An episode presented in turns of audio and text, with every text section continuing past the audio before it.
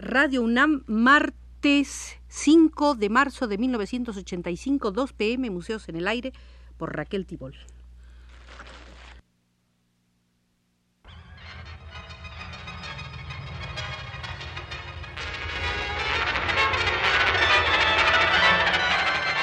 Museos en el Aire.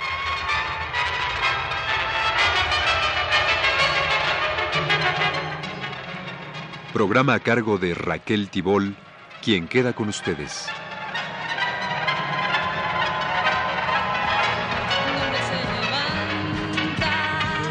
se temprano en la mañana, se pone la camisa y sale a la ventana. Puede estar seco el día. Esta será nuestra quinta visita al Museo de la Historia de la Danza en México. Habíamos dicho en anteriores emisiones que gracias a un poema de Ramón López Velarde dedicado a Antonia Mercé, se desató en México una verdadera fiebre de poemas dedicados a bailarinas, por la importancia que tiene este poema en un sentido histórico de Ramón López Velarde, volveremos a darle lectura para que puedan ustedes después apreciar en el Museo de la Historia de la Danza la importancia del resto y de los siguientes poemas, algunos de los cuales ya hemos dado lectura y hoy, después del poema de Ramón López Velarde, dedicaremos un espacio a la valladera de Carlos Peiser. El poema de Ramón López Velarde se titula La estrofa que danza, recordemos, dedicado a Antonia Mercé, y dice, Ya brotas de la escena cual guarismo tornasol, y desfloras el mutismo con los toques undívagos de tu planta certera, que fiera se amanera al marcar hechicera los multánimes giros de una sola quimera. Ya tus ojos entraron al combate como dos uvas de un goloso uvate, bajo tus castañuelas se rinden los destinos y se cuelgan de ti los sueños masculinos, cual de la cuerda endeble de una lira los trinos. Ya te adula la orquesta con servil dejo libidinoso de reptil, y danzando la cónica, tu reojo me plagia y pisas mi entusiasmo con una cruel magia como estrofa danzante que pisa una hemorragia. Ya vuelas como un rito por los planos limítrofes de todos los arcanos, las almas que tu arrullo va limpiando de escoria quisieran renunciar su futuro y su historia para dormirse en la tersa amnistía de tu gloria. Guarismo, cuerda y ejemplar figura tu rítmica y eurítmica cintura nos roba a todos nuestra flama pura, y tus talones tránsfugas que se salen del mundo por la tangente dócil de un celaje profundo, se llevan mil holgorios al azul pudibundo.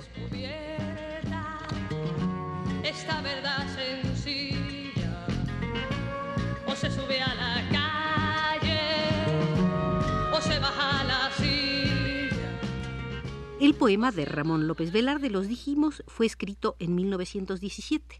En 1918 vimos en el anterior programa que Carlos Pellicer le había dedicado a Tórtola Valencia, otra bailarina de danzas españolas, dos poemas. Vimos uno de ellos, La Gitana, y hoy veremos La Valladera. Decía Carlos Pellicer en 1918. Salió la valladera cuando el tambor tronó tres veces. Era verde su falda y rojo su tocado, que suelto en dos banderas largamente aleteaba, prendido entre los dedos, desflecado de perlas en la frente. Salió la valladera y sobre la escalinata de las notas se desarticulaba en raros brincos que abrillantados por los cascabeles giraban con alígeros ahincos la danza delirante de claveles. genuflexa en la alfombra, se pandea en rotatoria lentitud que ahonda la onda lujuriante en que bucea la perla azul de seducción redonda. De pie, la valladera inicia los sensuales movimientos del vientre y la cadera, y la música ondeando el tema lento es la sonrisa de la valladera. De pie, la valladera alza su verde falda plegadiza hasta la mejor curva de su vientre, y sus piernas, con tantas arandelas, superpuesto el color en cada una, me semejaron mínimas pagodas erectas a la gloria de los Budas. La valladera tenía las magníficas y todas las constelaciones y algo de la luna. Su pecho esplendía como sus ojos en la idolatría, y así empezó la danza a crecer y a moverse, a moverse a tal punto de irradiar el vestido, a girar y a girar de tal modo que fuese un delirio de fuente de ilusión colorido de tal modo giraba con tan rápido intento que el joyante momento de esa vida inmortal semejó la danzante sobre el mundo, vertiendo el vino de esa estrofa como de Omar Khayyam. Y era el girar frenético, ruidoso en las ajorcas, deslumbrante en las telas, en el torso sensual, hasta que la embriaguez de la espiral continua la rindió sobre el escándalo del creyendo final.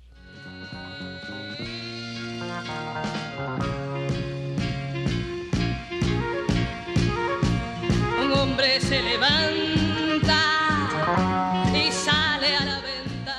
En 1921 también Alfonso Cravioto intentó medirse líricamente con la danza.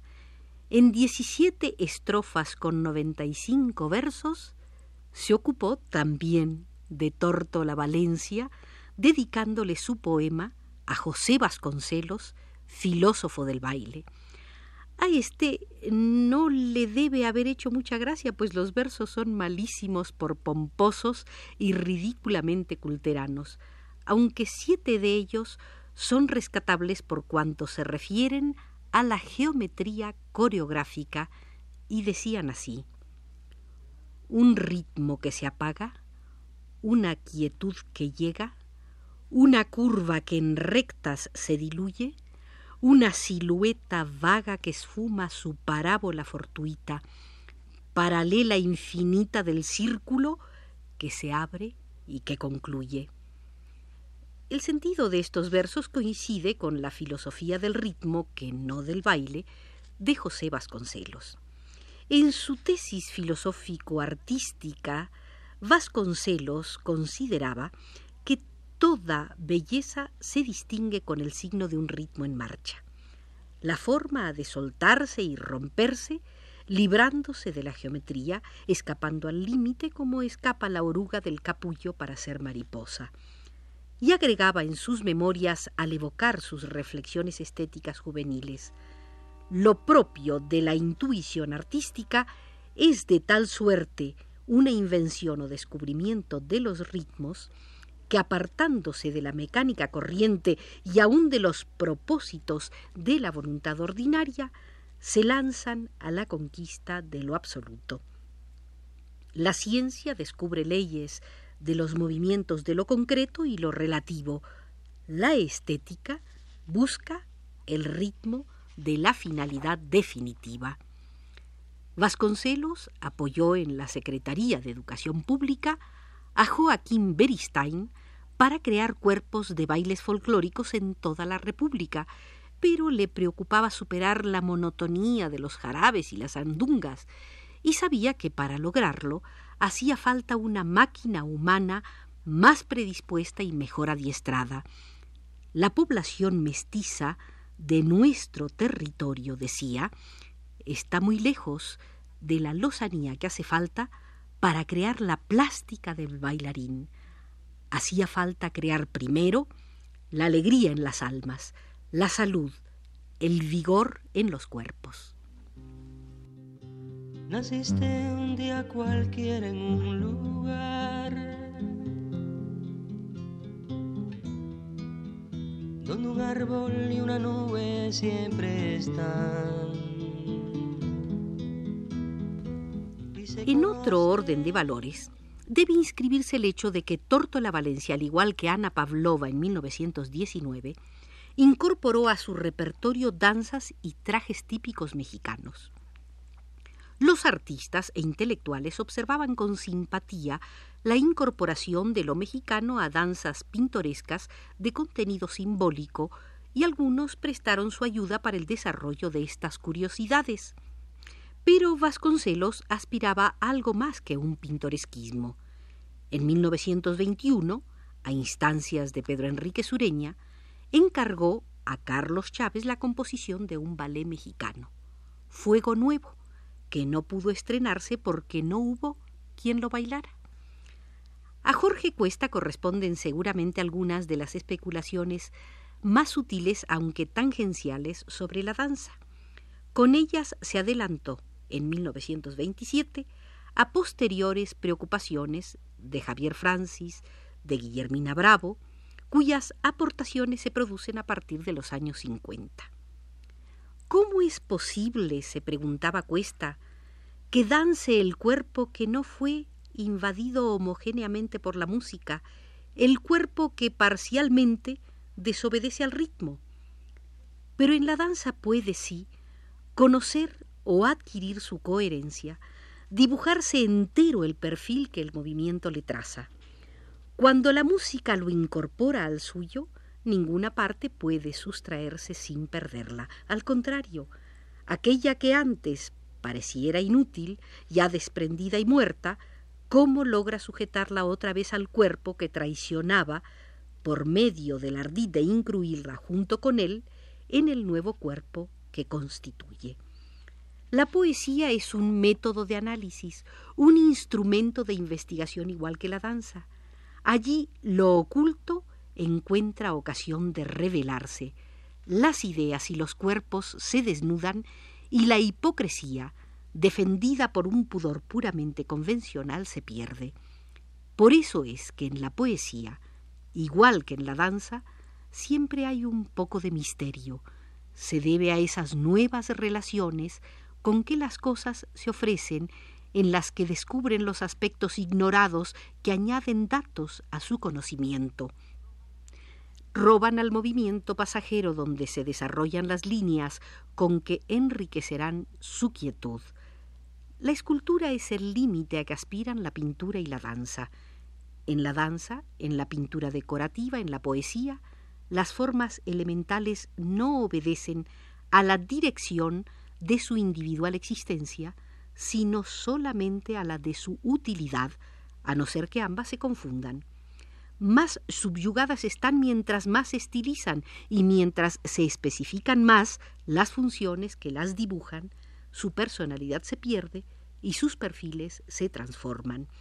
Esta necesidad de construirse un lenguaje personal para representar el mundo, de improvisar todo un sistema para coger una impresión aislada, para dibujar laboriosamente un objeto, de adaptarse diversamente a los aspectos mudables de las cosas para detener su realidad fugitiva es característica del arte contemporáneo.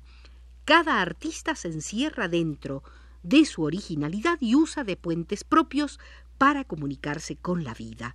Por eso es que parece que lo que pretende no es la posesión de la realidad, sino un nuevo modo de poseerla, y que ésta ha pasado a ser el instrumento en vez del objeto de su sensualidad, como si fuera una estratagema para engañarla y sorprenderla.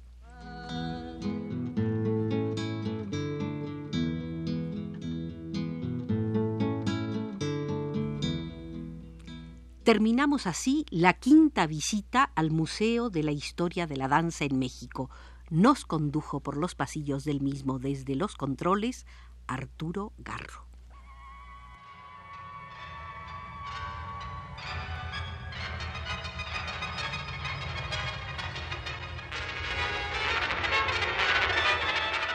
Este fue Museos en el Aire.